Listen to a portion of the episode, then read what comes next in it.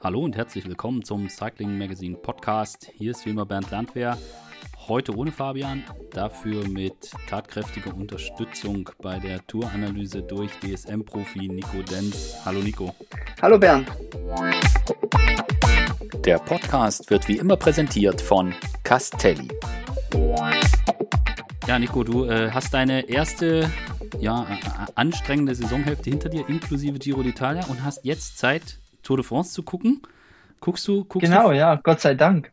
ja, auf jeden Fall. Es gibt keine Möglichkeit, dass ich da nicht reinschaue. Hm, das heißt, du versuchst auch dein Training so anzupassen, dass du relativ viel mitkriegst? Ähm, ja, im Moment passe ich es mehr an den Wetterbedingungen an, weil dann ist mir ein, ein, ein, trockener Arsch dann doch wichtiger, als ähm, die Tour zu gucken, um ehrlich zu sein. Ähm, aber ich schaue auf jeden Fall so viel, wie ich nur kann, doch. Sehr, sehr gut. Und wa was ist dir so grundsätzlich, äh, was, was so das Erste, wo du sagst, äh, wenn du sagen müsstest, was ja so aufgefallen ist beim Zuschauen, vielleicht jetzt auch im Vergleich, was, was, was ist dir da direkt ins Auge gesprungen, jetzt so die ersten, ja, äh, schon mehr als die Hälfte der Tour rum? Ja, also die ersten Etappen, da sieht man natürlich einfach mal wieder, die Tour ist die Tour. Es ist brutal nervös, alle sind in Top-Shape und jeder will vorne fahren. Da sind einfach 180 Mann und jeder hat die Anweisung, wir fahren erste Reihe. Und dementsprechend nervös ist es und dementsprechend viele Stürze gibt's. Und dann natürlich noch ein paar übermotivierte Zuschauer mit am Straßenrand. Mhm. Und dann ist halt ratzfatz was passiert und da ist die Tour natürlich das Paradebeispiel für Nervosität und ähm, Medienaufmerksamkeit. Ja, dem, dementsprechend viele Stürze gab es halt mal wieder, aber ich habe irgendwie das Gefühl, dass es dieses Jahr noch mehr ist als vorher. Und dann natürlich einfach das Niveau, das ist einfach krass. Da sind 180 Fahrer, wie ich eben gesagt habe, in Top-Shape am Start und alle wollen, alle können und das ist einfach brutal schnell. Also das Niveau ist abartig. Mhm. Ist das also äh, ist das ein, ein, grundsätzliches Thema? Das, also liegt das einfach daran an der, an der Tour, dass die Tour über allem steht? Also ich meine, wir haben das auch, weißt du, jetzt so im Vergleich, beim Giro kann irgendwie noch der, wenn es durch den Ort geht, 25 Kilometer vor Ziel von einem Fahrer, dann kann er noch vors Feld fahren und winken, ja, so.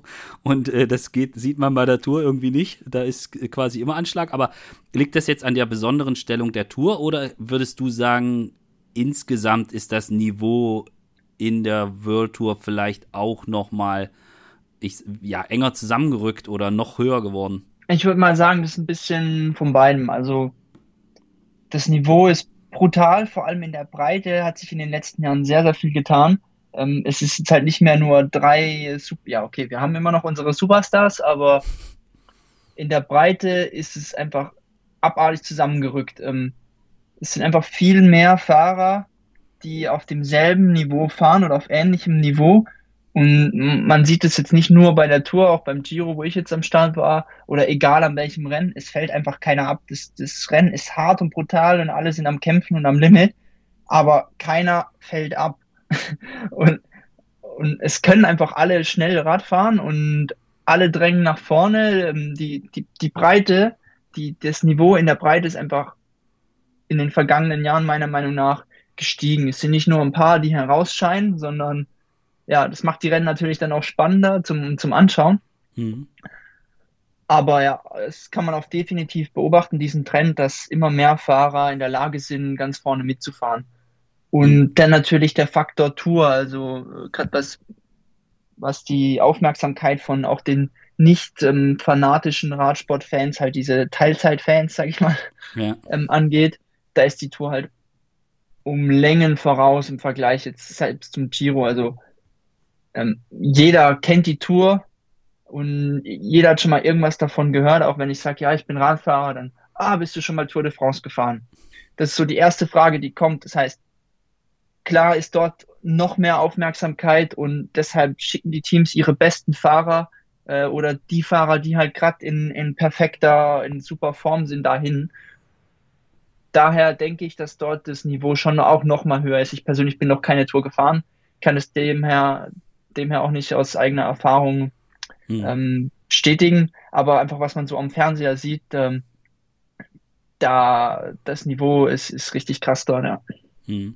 Um nochmal zurückzukommen zu dem, was du vorher gesagt hast, dass du das Gefühl hast, dass es insgesamt einfach in der Breite das Niveau angehoben hat. Betrifft es alle Rennen? Also ist das sowohl bei den Klassikern im Frühjahr so, als auch äh, jetzt bei den Rundfahrten, jetzt auch beim Giro oder so? Ist das, ist das ein generell, also gibt es da Unterschiede zwischen den verschiedenen Rennen? Wird jetzt, keine Ahnung, bei den Monumenten und bei den Grand Tours ist es einfach krasser oder unterscheidet sich das äh, vom gar, nicht zwischen den Rennen, sondern ist das, ist das überall gleich? Also meiner Meinung nach ist es überall gleich. Man kann jetzt nicht mhm. mehr einfach nur ein Rennen fahren, um es als Vorbereitung zu nutzen. Das heißt jetzt irgendwie in Tirreno Adriatico oder Paris-Nizza. Wenn man da nicht schon mit einer Topform am Start steht, dann kann man eigentlich auch gleich zu Hause bleiben, weil so wie man früher immer gesagt hat oder, oder als ich Profi geworden bin, hieß es noch, ja, das kannst du als Vorbereitung nehmen. Das geht eigentlich schon nicht mehr. Selbst die kleinen Rennen, ähm, es gibt eigentlich keine kleinen Rennen mehr. Es sind alle Rennen extrem extrem äh, gut besetzt und eigentlich auch selbst die kleinen Teams haben Fahrer. Es, äh, ja, die haben halt dann einfach nicht mehr das Budget, aber die Fahrer können, können deswegen trotzdem treten und von dem her kann ich eigentlich bestätigen, dass egal welches Rennen, das sind immer, immer starke Fahrer am Start und das Niveau ist eigentlich immer hoch. Mhm. Ähm, dann die Tour ist natürlich die Tour immer noch. Klar. Während halt ähm, die Klassiker-Spezialisten die Klassiker fahren und gleichzeitig die Rundfahrer dann halt dieses Rundfahrtprogramm über Catalonia, äh, Baskenrundfahrt und so weiter mhm. ähm, gehen. Das heißt, da werden die halt aufgesplittet in Klassikerfahrer und Rundfahrer, sage ich jetzt mal. Und bei der Tour sind halt einfach beide am Start. Und das macht dann halt dieses extra, diese Extravaganz der Tour. Mhm. Aber ist, sonst ist überall schnell. Ist das vielleicht auch so ein bisschen Problem, wenn die, ich sag jetzt mal so, die Klassikerfahrer, die es ja gewohnt sind, ich sag jetzt mal, vor, einem, vor den Schlüsselstellen in Flandern oder äh, keine Ahnung, dann vom, vom Koppenberg oder vom Molenberg des Gemetzel, da sieht man dann relativ, also da gibt es einen harten Fight um die Positionen, aber es passiert irgendwie weniger. glaubst du, dass das vielleicht auch so ein bisschen damit zu tun hat, dass bei der Tour dann auch Fahrer sind, die jetzt, ich sag mal, diese, diese leichten Kletterer, die eben nicht die Frühjahrsklassiker fahren und die das vielleicht auch gar nicht so gewohnt sind mit dem Reingestecke und mit dem sich auch mal an den Schultern berühren im Positionskampf? Meinst du, das spielt dann vielleicht auch nochmal eine Rolle, dass es dann bei der Tour am Anfang für die, ich sag jetzt mal, leichteren Fahrer, für die Klassementfahrer noch ein bisschen schwieriger wird? Oder spielt es keine Rolle? Ähm, ich sehe das jetzt eher nicht so dramatisch, weil diese leichten Kletterer, die sind ja alle, ähm, haben ja alle ihre Bodyguards und die können dieses Klassiker-Gestecke, wie du so, so schön gesagt hast, die können das ja. Und auch selbst die, die, die GC-Fahrer, die können sich das nicht erlauben, das nicht zu können. Ähm, ich bin jetzt auch schon fünf Grand Tours gefahren, sei es ja. jetzt mit Wilko Keldermann oder Roman Bardet oder Jai Hindley oder wem auch immer. Mhm. Die können das alle. Also mhm. die müssen das auch können. Ähm, bei der Tour sehe ich einfach das Problem, im, dass sie halt so viel Aufmerksamkeit bekommt und allgemein die erste Grand Tour Woche ist jetzt Giro, Vuelta oder Tour, ähm, ist es brutal nervös, weil keiner, also alle denken, sie können jetzt die Tour gewinnen oder alle denken, ja, sie können noch alles erreichen, was sie erreichen wollen. Mhm. Und dementsprechend wird halt auch gefahren. Jeder hat am Anfang die Ansage, wir fahren nach vorne, mhm. bis sich dann halt die Gesamtwertung irgendwie mal so ein bisschen sortiert hat und dann jetzt zum jetzigen Zeitpunkt der Tour wissen eigentlich alle, wo ihr Platz ist. Und dementsprechend wird halt dann auch durchsortiert und das Gestecke nimmt etwas ab. Bei der mhm. Tour ist es halt, ich kann mich nur wiederholen, die Tour ist die Tour. Ja. Da alles nochmal halt alles noch 10% schlimmer. Ja. Und Aber generell die erste Woche weiß keiner, wo er steht mhm. und alle denken, sie können. Daher alle fahren nach vorne und dann irgendwann sortiert sich's und dann wird auch ein bisschen Respekt äh, spielt dann auch schon mit, ja. Mhm. Ähm, eigentlich wollte man ja viel stärker in die, in die, in, über die Tour jetzt äh, inhaltlich sprechen, aber jetzt sind wir thematisch ein bisschen abgebogen, was ich aber ganz gut und total interessant finde. Da würde ich auch gerne noch einen kleinen Moment bei bleiben. Heißt das, dass es bei den, ich sag jetzt mal, niedrigeren Rennen entspannter zugeht oder ist jetzt auch ich, ich sag jetzt mal so ein, vielleicht auch durch Corona so ein Effekt, dass vor allen Dingen die kleinen Rennen ausgefallen sind, für die World Tour Events gab's und dass, dass vielleicht da auch so ein Effekt ist, dass jetzt die Mannschaften, die nicht zur Tour zählen, die vielleicht auch nicht so viele Rennen äh, fahren konnten, dass jetzt auch bei den kleineren Rennen, ich sag jetzt mal, dass das Niveau höher ist oder auch eine gewisse ja, dass die auch umkämpfter sind jetzt einfach mal. Äh, wie, wie, nimmst du das wahr? Ich bin jetzt nach dem Giro ein paar kleinere Rennen gefahren in Belgien mhm. und es ist nicht zu vergleichen in der World Tour.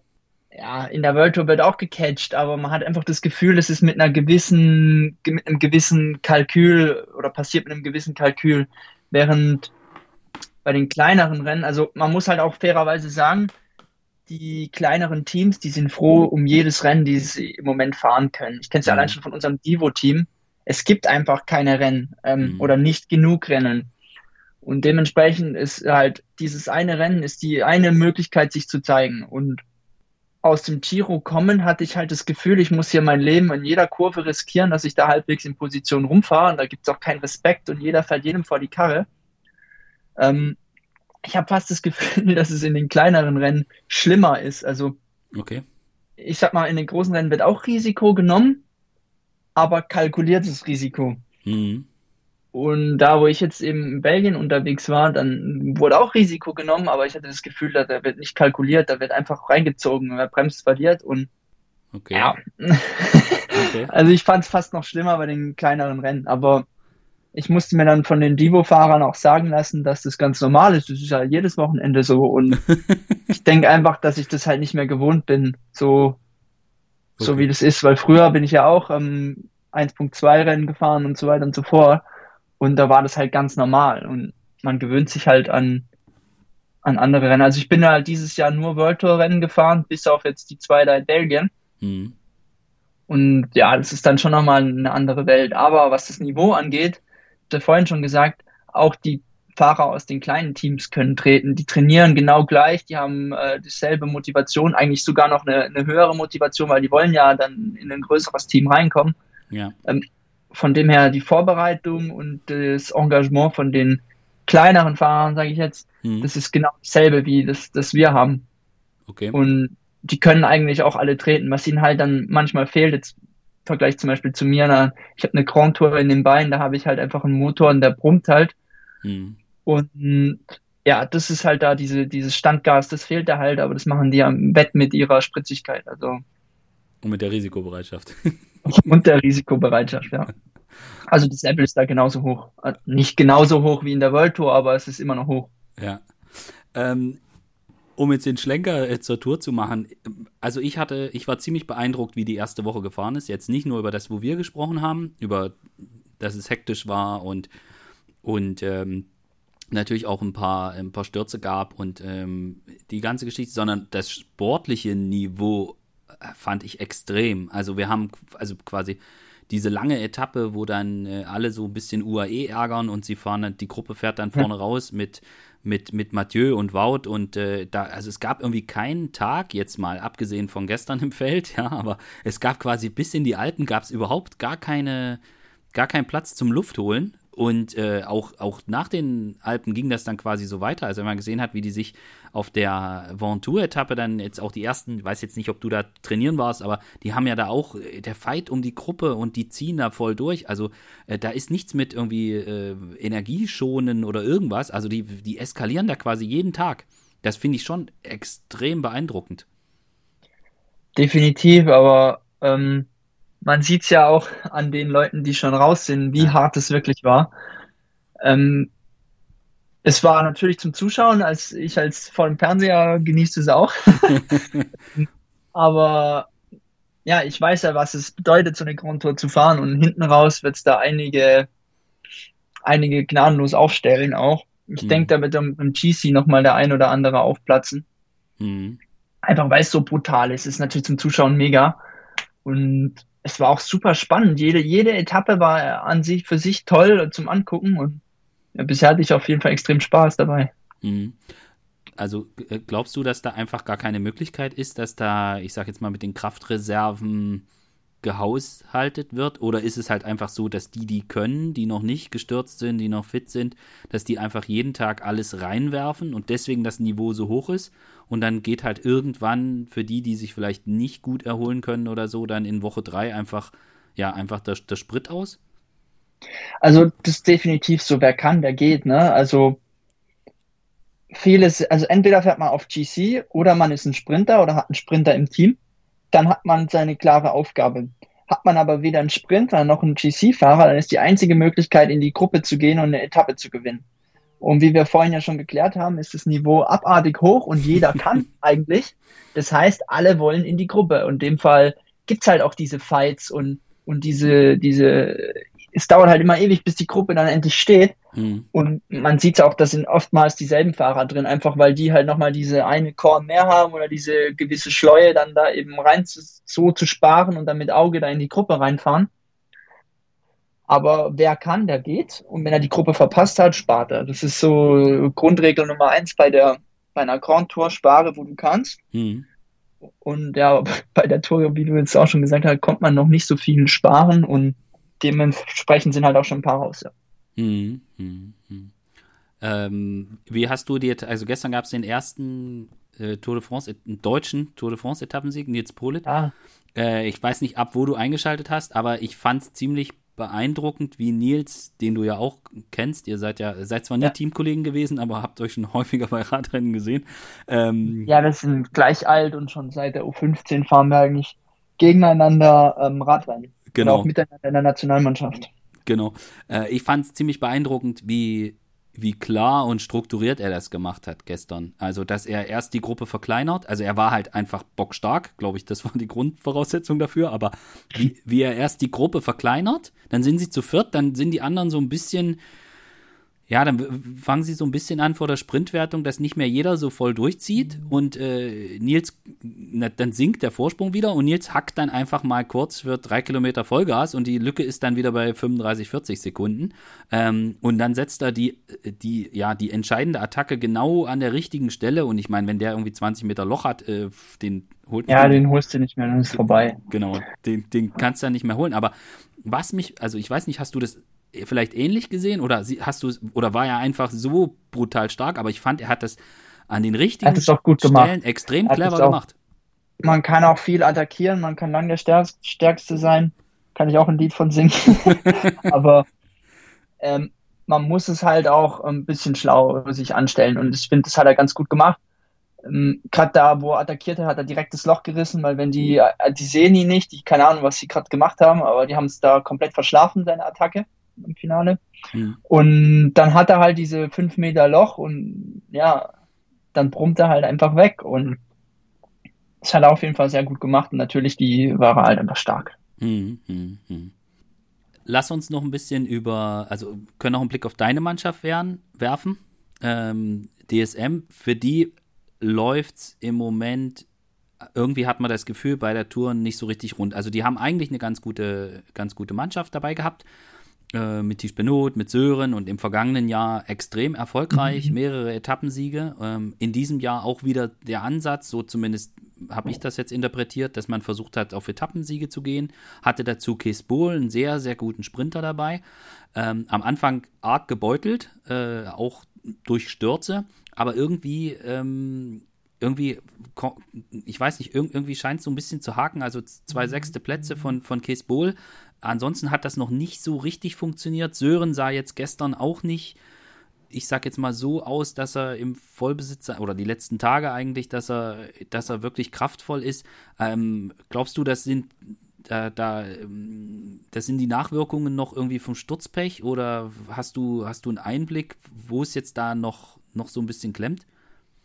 Also ich sehe das schon so, dass die Stürze da einiges ausmachen. Wir haben zum Beispiel Jascha Sütterlin gleich am ersten Tag genau. verloren. Ja. Ähm, ich bin mit ihm vorher die deutsche Meisterschaft gefahren. Ähm, ja, und ich bin eigentlich auch recht gut mit Jascha befreundet. Und da hat er eigentlich schon eine richtig gute Form. Und es ist total schade, dass er das da nicht zeigen konnte, weil ja, am ersten Tag gleich raus. Ja, bitter. Also das ist, ist, ist richtig, richtig bitter. Und gerade für ihn, also es tut mir mega leid. Und das ist halt schon mal ein, ein starker Mann, der auch im Leadout fehlt.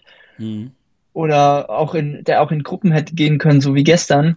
Ähm, das ist schon mal einer, der wegfällt. Und dann natürlich die anderen hat es auch alle erwischt an diesen ersten, ich weiß nicht, wer da überhaupt nicht gestürzt ist im ja. Feld, an den ersten ist, also ja. ähm, jetzt haben wir am Ventoux haben wir Tisch verloren, der auch nach Sturzfolgen dann jetzt raus ist.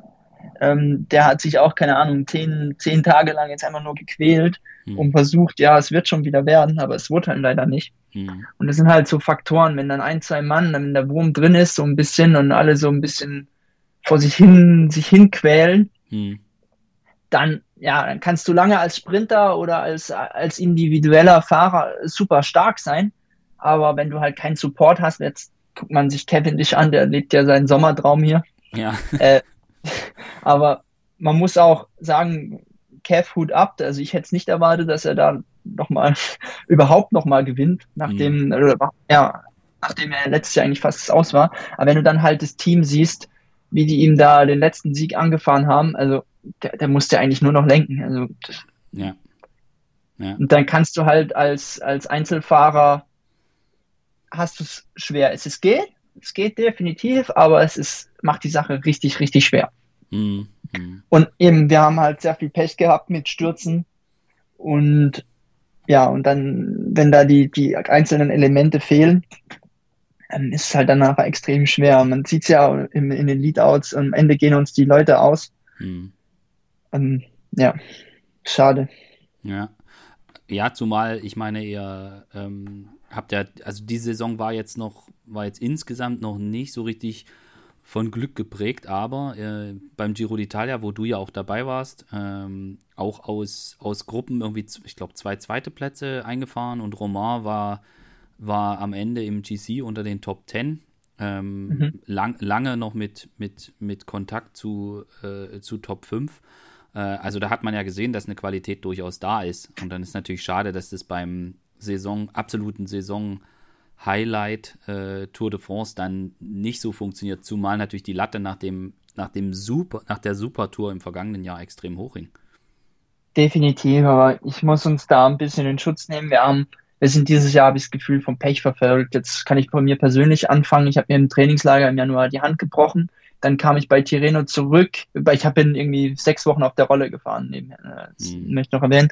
Und dann ähm, Tireno zurückgekommen, bin dort dann krank geworden, die letzte Etappe ist Zeitfallen gar nicht mehr gestartet, dann wieder ausgefallen, zurückgekommen in die Panne und dann falle ich aufs Knie und entzünd mir den Schleimbeutel. Und ja, also. Ich hatte so ein richtiges Seuchenfrühjahr hm. und als ich da krank geworden bin aus Tireno und ähm, dann war ja Paris-Nizza gleichzeitig, da hatten wir von 30 Mann, hat mir der Arzt, glaube ich, gesagt, 20 Leute, die irgendwelche Probleme haben, sei es jetzt durch Sturz oder mhm. äh, Erkältung oder was auch immer. Das heißt, uns, unser Team wurde wirklich vom Pech verfolgt im Frühjahr. Mhm. Und ja, und dann haben wir ja einige Achtungsakzente gesetzt. Und ja, wenn Radsport einfach wäre, dann ja, mhm. hieß es Reiten, ne? aber ja. wir waren oft dabei, aber es hat halt leider nie ganz nach oben gereicht und na, muss man halt sagen, ist jetzt halt so. Mhm. Und gucken, woran es lag. Ja, wir wissen ja, woran es lag, ja. weil einfach die Vorbereitung in, in vielen Strecken eben gebeutelt war. Mhm. Und ja, also es ist ja nicht so, dass wir komplett unterirdisch fahren, sondern ja, man sieht ja, wir sind da, wir versuchen es, aber dieser letzte Klickmoment, der fehlt halt einfach. Ja. Ja, und ich sag mal, beim, beim Giro, wenn man da zweimal nah dran ist, wenn, dann, wenn man dann eine Etappe gewinnt, dann sieht das schon wieder auch ganz anders aus in der Bilanz. Ich weiß gar nicht, wie oft wir auf dem Podium waren, drei, vier Mal, mit Niki und dann Chris einmal noch Zweiter. Ja. Ja, im zweiter Platz, es ist leider so, es interessiert halt einfach keinen. Es interessiert nur der Sieg. Ja. Und den haben wir halt nicht eingefahren und dementsprechend ist die Bilanz, wie du sagst, eben nicht so gut. Ja, Roman war auch noch, glaube ich, noch Zweiter bei der Etappe, die Bernal gewinnt, die da verkürzt worden ist. Habe ich das richtig in Erinnerung? Hätten wir erst überlegen, welche Etappe Bernal gewonnen hat.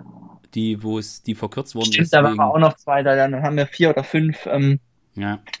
Ja, also wir hatten einige Podiumsplatzierungen, dann eben das angestrebte Top-Ten-Ergebnis. Wir haben auch Jai Hindley verloren, auch durch ähm, Krankheit. Ja, weil Sitzprobleme hat er noch gehabt.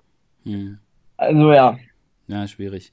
Ähm, Bevor wir jetzt gleich den Schlenker machen und dich fragen, wie es für dich jetzt weitergeht, würde ich ganz gerne noch ein bisschen Richtung jetzt die bald beginnende äh, Schlusswoche der Tour de France äh, gucken, was du jetzt erwartest. Ähm, also heute äh, ist die Etappe nach Carcassonne, da kann Wind eine Rolle spielen. Ähm, aber dann geht es relativ stramm Richtung Pyrenäen. Hast du das Gefühl, dass in der Gesamtwertung, also glaubst du, dass Pogacar nochmal irgendwie so einen schlechten Tag erwischt, dass das nochmal spannend wird? Oder vermutest du, das Ding mit Gelb ist eigentlich durch? also ich denke eigentlich, dass er durch ist, weil wenn er nicht komplett einbricht und Hunger hast oder was auch immer, aber wenn er sich weiter fokussiert arbeitet, nicht stürzt, dann sollte da nichts anbrennen. Der hat ja keine Ahnung, wie viele Minuten Vorsprung. Fünf? Fünf, ja, fünf. Ja. Fünf Minuten Vorsprung. Ähm, da kann er auch mal Leute fahren lassen und einfach sein Tempo hochfahren. Man hat es jetzt gesehen ähm, am Ventoux. Ähm, am Ende waren es 15 Sekunden oben, die er dann in der Abfahrt noch sogar wieder zufährt. Also wenn er mhm. nicht überzieht und, und, und konzentriert weiterarbeitet, dann sollte da nichts mehr anbrennen, denke ich. Mhm. Wobei halt aber ähm, beim Kampf ums Podium sehe ich die Sache schon wieder ganz anders. Da sind ja einige ganz, ganz dicht beisammen. Mhm. Und ja, wie ich gesagt habe, die Tour war richtig hart. Mhm. Und ich erwarte eigentlich schon, dass da nochmal der eine oder andere dann wegploppt. Mhm. Glaubst du, dass dass da auch Erfahrung eine wichtige Rolle spielt. Also wir sehen den Jonas Wingegaard, der da, äh, der Däne, 24, für, von der quasi Ersatzleader jetzt bei Jumbo Visma geworden ist. Der, der, der fährt seine zweite Grand Tour. Äh, glaubst du, dass jetzt so wie so hart wie das Rennen war und dann mit der Schlusswoche, dass da vielleicht jetzt, ich sage jetzt mal so ein erfahrener Mann wie jetzt Rigoberto Uran, dass der da vielleicht in, im Vorteil ist gegenüber den jungen Fahrern? Oder glaubst du, dass vielleicht sogar die Jungen im Vorteil sind, weil die es einfach jeden Tag Volley nehmen und einfach gucken, wie weit sie kommen? Äh, und äh, ich sage jetzt mal, die äh, doch erfahrenen Fahrer, die, die wissen, was passiert, spüren aber vielleicht auch mehr Druck? Hm, also vor letztem Jahr hätte ich dir gesagt, dass Erfahrung auf jeden Fall eine Rolle spielt. Und dann kommt Pogacar und macht den Pogi. Ja. Ähm, also Erfahrung ist natürlich immer was wert. Immer. Aber bei der Tour oder bei jedwedem GC kommt es immer drauf an, kannst du oder kannst du nicht. Und am Ende musst du halt dabei bleiben. Wenn du dabei bleiben kannst, dann kannst du nicht sagen, so, ich, ich, ich lasse mich jetzt hier zurückfallen, ich fahre das morgen wieder raus, ich spare meine Körner für morgen. Es mhm. geht halt einfach nicht. Du musst jeden Tag performen. Mhm. Und da kannst du lang erfahren sein oder nicht. Ähm, aber für mich sieht es eigentlich so aus, dass die da alle irgendwie wie in der Waschmaschine hängen und versuchen nicht abzufallen. Mhm. Und dass eigentlich nur ein oder zwei in der Lage überhaupt noch zu attackieren. Mhm. Ähm, von dem her, ja, also mit der Erfahrung auch die Teams, die da hinten dran stehen, die, die, die wissen ja, wie man eine Grand Tour angeht und die werden dann auch schon dementsprechend gecoacht. Und mhm. also selbst wenn sie jung sind, heißt es ja nicht, dass sie nicht wissen, was sie tun. Also im Gegenteil, man hat eigentlich eher das Gefühl, dass selbst die Jungen mittlerweile agieren wie ja, wie gestandene Profis, aber das heißt mhm. jetzt, ob es der Coach da die fernsteuert oder nicht. Ähm, aber ja, mit, nur mit Erfahrung, da kann man sich auf gar keinen Fall mehr drauf verlassen. Mhm. Mhm. Da habe ich jetzt noch eine Frage, da nutze ich gleich, dass ich dich als äh, eh ehemaligen Halbfranzosen hier habe. Ähm, der Aurélien Parapatre, ich hoffe, ich habe das halbwegs korrekt ausgesprochen, ähm, den hatte ich so ein bisschen vor der Tour als so, äh, könnte so ein, so ein Überraschungsfahrer der Tour mhm. werden. Und der ist ja auch lange sehr, sehr gut gefahren. Äh, ist, glaube ich, immer noch in den Top 15 von, vom, vom Gesamtklassement. Kennst du den äh, noch aus deiner Age Dessert-Zeit? Ja, den kenne ich recht gut. Der war sogar auf meiner Hochzeit. Ah. Äh, mit, dem, mit dem bin ich zwei Jahre gefahren, vielleicht in Amateuren und dann in den Profis auch noch. Ähm, ist ein sehr, sehr guter Typ, ja. Was, was willst du denn genau wissen? ne, also grundsätzlich bin ich natürlich an allem interessiert, aber mich, mich würde so ein bisschen natürlich hauptsächlich interessieren, äh, war, das, war das abzusehen, dass der Typ mal so ein GC-Fahrer werden kann von seinen Qualitäten her? Ja. Ja. Ja. Der war, keine Ahnung, der ist und ist und ist und wird immer dünner gefühlt. Ähm, der war, seitdem ich ihn kenne als 18-Jährigen, ähm, war der schon immer total ausgemagert. Und jetzt wird sein Bruder auch noch Profi, der ist dasselbe, das ist das komplette Abbild von ihm, der ist genau gleich. Ähm, und er konnte schon immer bergauf ähm, schnell fahren. Also okay. für mich war das schon abzusehen. Okay, okay. Ah, und der Bruder ist genauso talentiert, oder? da kann ich, da traue ich mich nicht, ein Urteil zu fällen, aber die haben ihn jetzt mit einem Dreijahresvertrag ausgestattet. Also ich denke mal, die sehen da auf jeden Fall ein Talent in ihm. Ja.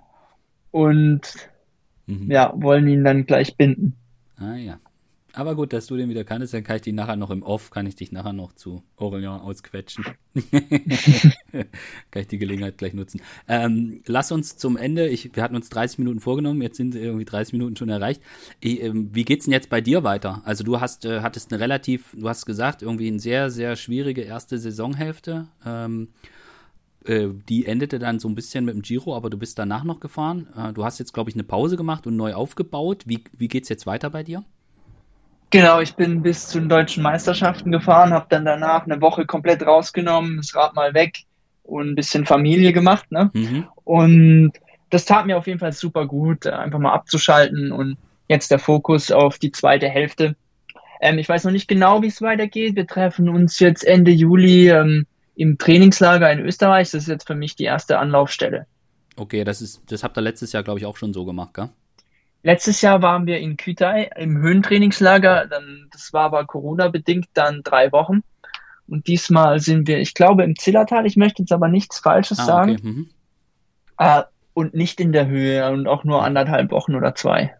Okay, es, einfach, es geht darum, dass die Fahrer, die nicht bei der Tour sind, dass man die zusammenbringt, dass man jetzt mal ein bisschen wieder aktiviert und ja. sich wieder in den Rennmodus reinschaltet. Ja. Hast du, hast du einen Wunsch, wo du sagst, da würde ich super, super, super gerne fahren. Das wäre so, wäre vielleicht so das Wichtigste äh, für, den, für den zweiten Teil der Saison? Um, ähm, ja, bei Olympia hat es ja leider nicht gereicht für mich. Mhm. War aber auch abzusehen nach dem Frühjahr, muss ich ganz ehrlich sagen, das hätte ich auch nicht verdient gehabt. Mhm. Ähm, als deutscher Fahrer natürlich die Deutschland-Tour. Mhm. Ist immer ein absolutes Highlight und dann würde ich auch gerne die Weltmeisterschaften wieder fahren. Was ich mich auch nicht beschweren würde, ist, wenn ich die Vuelta fahren dürfte. Mhm. Ähm, da bin ich auch noch auf dem Zettel, aber jetzt müssen wir mal weiter gucken, wie, was passiert. Mhm, mh, mh. Ja, das klingt doch. Da sind noch, sind noch ein paar Highlights dabei. Drück, drück, ja, drück mal die Daumen. Definitiv. Ja, und so jetzt äh, bleibt natürlich noch die, die Tour von zu Hause genießen und viel trainieren. Viel, viel, viel, viel, viel trainieren, genau. Aber gut, ja, und mit, bei, bei Trainingsmotivation hat es ja bei dir noch nie gemangelt. Nee, nee, nee, ich bin jetzt schon wieder heiß. Also die Woche war gut für mich, aber jetzt wieder zurück an die Arbeit. Mhm. Cool. Dann sage ich danke, Nico. Ich wünsche dir noch. Ähm, Gerne, ich bedanke mich. Eine gute Trainingszeit und äh, ich glaube, so mit so Stürzen und krank und so hast du genug gehabt dieses Jahr. Ab jetzt bitte. Ja, habe ich jetzt genug, habe ich abgehakt. Genau, das ist abgehakt. Jetzt kannst du Vollgas nach vorne gehen. Jawohl, ich danke dir, gell? Danke, bis bald. Ciao. Ciao.